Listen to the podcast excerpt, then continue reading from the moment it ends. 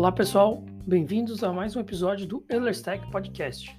Eu sou Rodrigo Ehlers e o episódio de hoje é sobre o Microsoft Build 2023. Bom, é, depois de algumas semanas, né, feito o Google I.O., é, veio o evento da Microsoft e lembrando, né, daqui a pouco a gente vai ter o evento da Apple também. E o evento da Microsoft ele aconteceu um, um, pouquinho diferente do Google, né? Foram dois dias aí, na verdade três dias de evento, mas dois dias com keynotes e apresentações e tudo mais. E aí eu resolvi então colocar aqui um, um compilado do que eu assisti durante o, o, evento e avisando vocês apenas de que, assim como no Google I.O., tinham muitos vídeos é, do, do evento explicando cada um dos produtos. E é lógico que eu não consegui assistir todos eles. Então, eu basicamente foquei nos keynotes, tá? É, começando então pelo keynote do Satya, né, o Satya Nadella, que é o, o CEO da Microsoft, é, ele começou falando um pouquinho da evolução da tecnologia, né, como isso tem impactado é, a evolução do ser humano como um todo, né, como isso foi importante ao longo do, da história da humanidade. E, e aí ele fez uma, um comparativo bastante interessante que é, o chat GPT, né, e, aí já dando um spoiler bem grande em relação ao que foi o evento como um todo, né, que foi muito focado em inteligência artificial, como a gente já esperava, é, mas ele trouxe um comparativo bacana de que o chat GPT é, é, foi justamente a, a, mesma comparação que a gente tinha do mundo é, saindo de uma bicicleta, né, de um, um, uma locomoção aí de propulsão humana ou propulsão animal e indo para o motor a vapor. Né? Então, é como a inteligência artificial, o chat GPT e outras é, inovações nesse sentido estão transformando a forma como o ser humano interage com o próprio trabalho. Né? E, e a ideia muito de todo o evento foi trazer, digamos que, o conceito do co-pilot, né? Até esticando um pouquinho, durante o keynote do, do futuro do trabalho, o Panos, que é o, o, o CPO da, da, Microsoft, ele trouxe um, uma questão bem interessante. Ele, ele trouxe a seguinte fala: é, a ideia é a gente ter um co-pilot, né? um copiloto, não um autopilot. Ou seja, a ideia não é colocar a inteligência artificial fazendo as coisas, tomando as decisões, tudo mais e tal. Não, a ideia é ter a inteligência artificial ali do seu lado para te ajudar nas coisas é, mais banais, mais triviais, aquilo que te consome tempo e que não te agrega valor. Então, por exemplo, durante vários momentos do, do, do evento, foi falado do Copilot do GitHub, do Copilot do, do Office, né, que agora é Microsoft 365, o Copilot do, do Windows, que vai ser lançado agora, é, o Chat Bing, né, o Bing, é, o chat dentro do Bing, é, o próprio Chat GPT. Então, como que isso tudo é, te ajuda a, a tornar o seu trabalho mais fluido, né, mais contínuo, mais prazeroso, de uma maneira que te atrapalhe menos nas suas execuções do dia a dia. E aí vale a pena a gente citar, né? É, acabei até esquecendo aí na fala do Copilot, por exemplo, do Power BI, o Copilot dentro do Teams, o Copilot dentro do Azure. Então, trazendo realmente esse conceito né, do, da inteligência artificial, te ajudando a resolver o problema, entendeu? É, é, imagine você, né? Que você entra lá, por exemplo, no Azure ou no, no, no, no, na nuvem do Google, na GCP, ou na AWS, e ver aquela quantidade gigantesca de opções, de recursos, de coisas para você ativar e desativar, e aí cada uma delas tem uma série de mini configurações, e cada configuração que você faz causa impacto em uma outra configuração de um outro recurso. Ou seja, é tudo muito complexo, né? tira muito da mão do usuário esse tipo de, de controle. Você precisa de especialistas o tempo todo te ajudando ali para resolver coisas que poderiam ser muito mais triviais. Poxa, eu só quero colocar meu site no ar, né? É, não à toa que grandes provedores como o GoDaddy, HostGator é, e tantas outras aí, né? O DreamHost, acabam tendo muita facilidade nesse tipo de coisa, porque ninguém consegue, né? ninguém não, mas a, a grande maioria das pessoas não tem nem conhecimento e nem é, paciência para realizar todas as configurações que são necessárias para você simplesmente colocar um site no ar. Então, esses tipos de serviços acabam é, se aproveitando dessa, desse problema, né, dessa dor do ser humano, que quer colocar um site no ar e cria uma ferramenta então que vai te facilitar esse tipo de coisa. E a ideia aqui é que com o Copilot você não precise mais usar esse tipo de serviço, você possa utilizar os recursos, né, os produtos de nuvens mais robustas, como a Azure, como o GCP, como a AWS, como a Oracle, né? E com isso ter um resultado melhor para suas aplicações, para seus sites, para os seus processamentos, para suas análises de dados e de uma maneira bastante fluida. Então, eu vou falar, eu preciso de uma máquina, né, ou eu preciso processar as informações dessa aplicação. E o Copilot, pelo contexto, sabe qual é a aplicação que eu estou falando. Então ele fala: ah, você vai precisar de uma máquina virtual com a seguinte configuração, com tanto de memória RAM, com tanto de CPU. Posso ativar? Ele não vai só te dar a configuração, ele vai te disponibilizar um botão perguntando se ele pode ativar aquele recurso. Você clica sim e ele constrói todo o recurso para você, né? O, o, Infrastructure as a Service, né? O, o, o Terraform, basicamente, já é incorporado ali dentro do Copilot, né? Isso não só dentro do, do, do Azure, né? Não só dentro do Microsoft 365, agora dentro do Windows. O grande anúncio, na minha opinião, da, do evento como um todo, foi trazer o Copilot para o Windows. Por quê? Porque ele vai funcionar não só como uma barra de pesquisa para você abrir o aplicativo que você quer, não só como uma barra de configurações rápidas. Não, ele vai funcionar com tudo que tem dentro do Windows. Então, o exemplo que eles colocam no vídeo, que é muito interessante, é: eu quero pegar um, eu quero saber o que, que tem nesse PDF. Então eu arrasto o PDF para dentro do Copilot e ele me dá a opção lá: sumarizar, resumir, principais pontos, traduzir. E então a partir disso eu consigo, né, de uma maneira muito rápida, muito prática, muito fácil, saber o que tem dentro de um PDF. Só de um PDF? Não, dentro de um doc, dentro de um Excel, dentro de um PowerPoint, dentro de um arquivo de áudio, dentro de um arquivo de vídeo qualquer tipo de arquivo eu consigo jogar dentro do Copilot e fazer solicitações para ele que me ajudem a pegar a informação que eu preciso que está lá dentro e usar essa informação no meu trabalho, na minha rotina, na minha tarefa, no meu lazer, enfim, tanto faz. Então eu consigo ter muito mais dinâmica com os arquivos. Não só com os arquivos, com as aplicações também. Então, é, no exemplo que eles dão, é, ah, é um programador que ele quer ter um pouco mais de foco. Então ele fala, ah, como é que eu posso ter mais foco no meu trabalho agora? E aí o, o Copilot do Windows primeiro traz a sugestão de ativar o Dark Mode, né? E aí, de novo, é um botão. Então o usuário clica no botão e automaticamente ele é levado para o Dark Mode, não só no sistema, como em todas as aplicações. Né? Como todas as aplicações hoje consomem qual é a configuração que vem do sistema, elas automaticamente mudam para o Dark Mode assim que o Dark Mode é ativado. Na sequência, ele, ele sugere abrir o aplicativo do Pomodoro. Então, mais uma vez, com um botão, ele abre o aplicativo do Pomodoro e começa a contar o tempo ali para você focar no seu trabalho. Não contente, entendendo que o contexto é foco, que você precisa se dedicar para alguma coisa e tudo mais e tal, o próprio Copilot sugere que tal uma playlist para você se concentrar? Não houve solicitação do usuário no vídeo para que abrisse um, uma playlist que tivesse música, nada disso. O próprio Copilot trouxe através do contexto de que seria interessante você escutar uma música a partir disso. E aí, ele já te sugere algumas playlists a partir do aplicativo Spotify, veja só. E quando você escolhe a playlist, ele já abre o Spotify na playlist selecionada, para você começar a escutar e começar a trabalhar. Só isso? Não. Estou trabalhando, surgiu uma dúvida. Nossa, preciso me preparar para a reunião das 10 horas.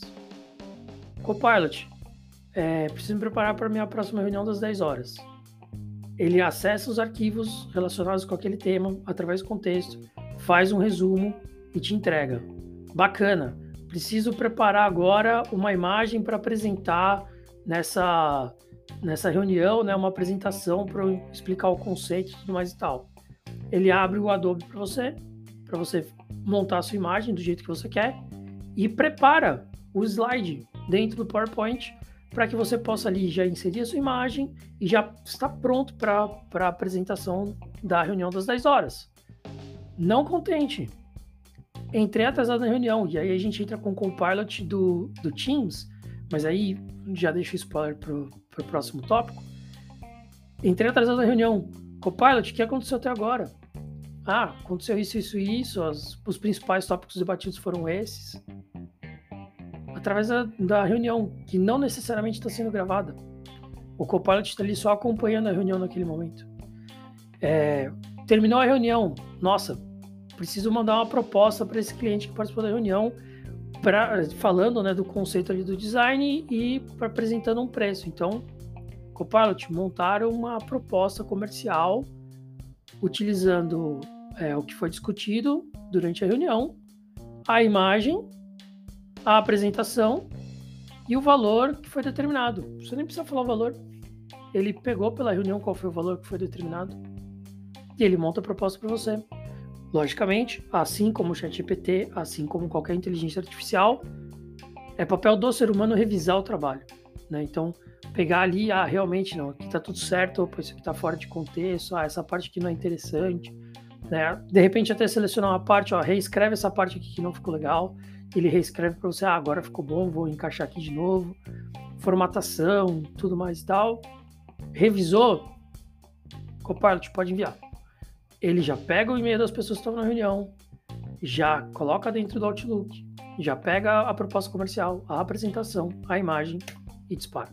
Então, a ideia é que você possa focar no trabalho, na tarefa, na execução, na análise né, na criação e não em qual aplicativo que está aberto, qual aplicativo que está fechado, onde que está o, o, arquivo, quais são as pastas que eu preciso acessar, é, se o layout está de acordo com o padrão da empresa, se o PowerPoint está formatado da maneira correta, se todas as palavras que estão lá dentro são condizentes com, com o contexto, com o cliente que eu vou apresentar.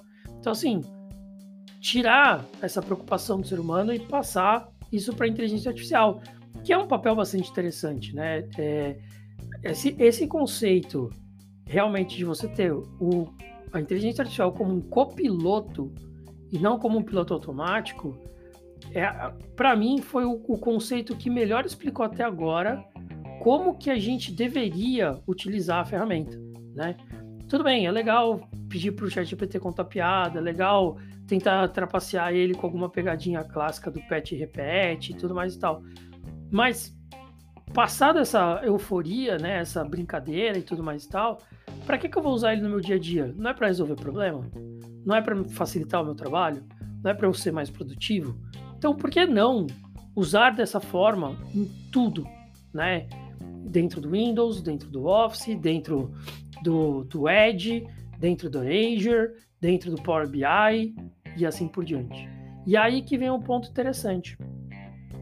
Todos os copilots da Microsoft estão na mesma base, ou seja, eles rodam no Azure, claro, né? Mas, ou seja, eles se comunicam entre si. Então, é, durante é, a, a keynote de, do futuro do trabalho, eles trouxeram né, esse conceito dos plugins e das interações que existem cross-app, ou seja, passando de um aplicativo para outro entre os aplicativos, então cada vez mais fluido.